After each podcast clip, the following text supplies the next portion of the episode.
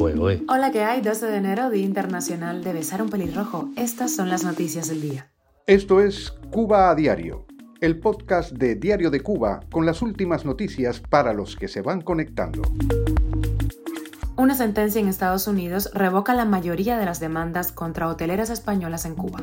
Y la ONU cree que la nueva medida de control fronterizo de Estados Unidos viola los derechos humanos. Colombia dona 142 toneladas de ayuda humanitaria para 2.000 familias en Cuba. Y cubanos que lleguen a la frontera serían inelegibles para el parol humanitario, advierte Estados Unidos. Esto es Cuba Diario, el podcast noticioso de Diario de Cuba. La justicia de Estados Unidos puede ayudar a tumbar definitivamente gran parte de las demandas de los 14.000 ciudadanos estadounidenses que han reclamado indemnizaciones por las expropiaciones de bienes en Cuba durante el gobierno de Fidel Castro. Una sentencia dictada por el Tribunal de Apelación de Estados Unidos establece que un demandante se llama Javier García no tiene derecho a reclamar puesto que el gobierno cubano confiscó los territorios que eran de su familia antes del 12 de marzo de 1996 fecha de entrada en vigor de la ley Helms-Burton, mientras que García adquirió la propiedad por herencia con posterioridad a esa fecha. La demanda se redactó contra dos cruceristas, Royal Caribbean y Carnival. Ignacio Aparicio, socio de Corporate eh, y M&A y director de Cuban Desk de Anderson, considera que esta sentencia puede abrir la puerta a que las demandas presentadas contra las eh, grandes hoteleras españolas como por ejemplo Meliá, Iberostar, Barceló o NH, al amparo de esa norma, decaigan, ya que muchas fueron presentadas por herederos con posterioridad a 1996. La norma establecía que la adquisición de los eh, terrenos debía haberse producido antes de la entrada en vigor de la ley Hans-Burton para evitar la especulación. Cuba a diario. El alto comisionado de las Naciones Unidas por los Derechos Humanos, Volker Turk, considera que las nuevas medidas de control fronterizo impulsadas por Estados Unidos pueden socavar los derechos humanos internacionales y el derecho de los refugiados. La ONU reiteró su llamado a que se respeten y protejan los derechos de todos los refugiados inmigrantes en las fronteras internacionales. Celebró, eso sí, la nueva medida de paro humanitario, pero no debe realizarse, dice, a expensas de los derechos humanos fundamentales, incluido el derecho a solicitar asilo y el derecho a una evaluación individual de las necesidades de protección.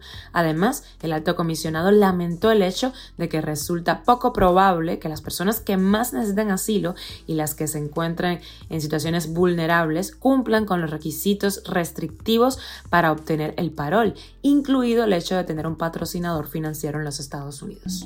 Y quedándonos en este mismo tema, el gobierno de Estados Unidos advirtió a los cubanos que presentarse en la frontera de ese país los haría inelegibles para el paro humanitario, lanzado, recordemos, el pasado jueves para el presidente Joe Biden y al que mm, ya se han presentado pues muchísimos cubanos patrocinadores que quieren llevar a Estados Unidos a sus allegados en la isla.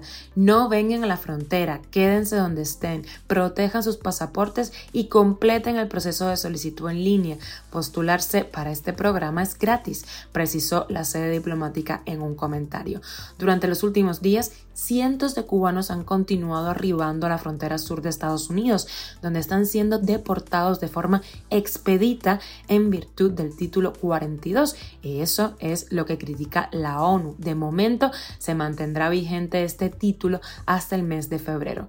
Los cubanos que se dirigían a la frontera cuando fue anunciada la política de paro humanitario todavía pueden aplicar a la misma y evitar así ser calificados de inadmisibles para esta medida. Cuba a diario. Y el gobierno de Colombia donó 142 toneladas de ayuda humanitaria a Cuba, consistentes en tanques de agua y materiales de construcción, como respuesta a los daños causados por el huracán Ian en septiembre pasado. Así lo informaron este martes fuentes oficiales.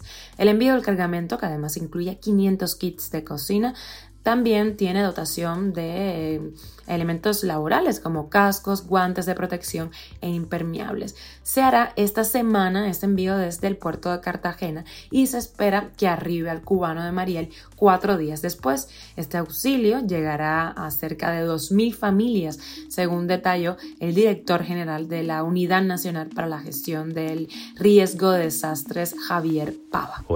Y con la extra un popurrí de cosas, la Western Union comienza establecer sus envíos a Cuba, pero de manera reducida. Y el músico cubano Pancho Céspedes anunció que está dando los toques finales a un disco grabado junto a Pablo Milanés, el cantautor cubano recientemente fallecido, con el que colaboró y al que le unía una profunda amistad. Esto es Cuba a Diario, el podcast noticioso de Diario de Cuba, dirigido por Wendy Lascano y producido por Raiza Fernández. Hasta aquí llegamos por hoy. Gracias por acompañarnos y hacernos parte de tu rutina. Recuerda que estamos contigo de lunes a viernes y nos puedes escuchar en Apple Podcast Google Podcast, Telegram y síguenos en redes sociales.